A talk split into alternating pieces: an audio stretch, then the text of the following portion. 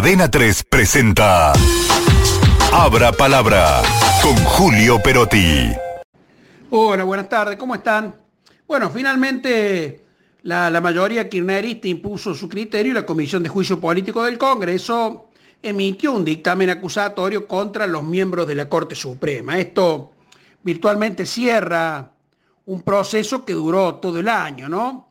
Y está claro que la situación marcha ahora hacia un callejón sin salida porque eh, el oficialismo kirchnerista, oficialismo por ahora, no tiene ni de cerca los votos necesarios para avanzar.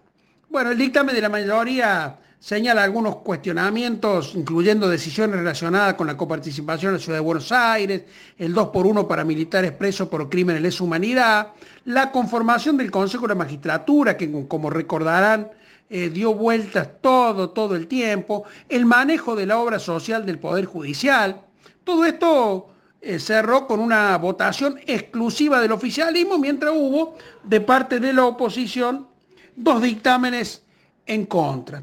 El proceso debió haber concluido a comienzo de, de, noviembre, pero bueno, fue extendido prácticamente hasta este diciembre que viene, ¿no? Lo que, bueno, generó críticas y cuestionamientos sobre su legitimidad. Fue todo tan irregular que dentro del kirchnerismo en las últimas horas se produjeron cambios de último minuto para asegurar la firma de legisladores oficialistas. Además, desde la oposición se cuestionó la duración, la motivación política detrás del juicio, en definitiva su seriedad y, como dijimos, su legitimidad.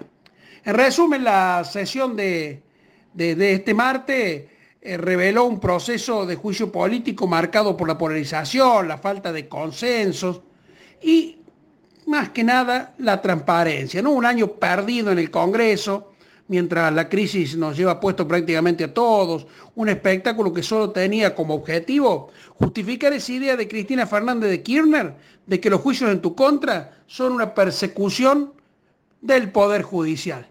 Ahora el capítulo está prácticamente cerrado, pero el año está perdido. Les dejo un abrazo. 3 presentó Abra Palabra con Julio Perotti.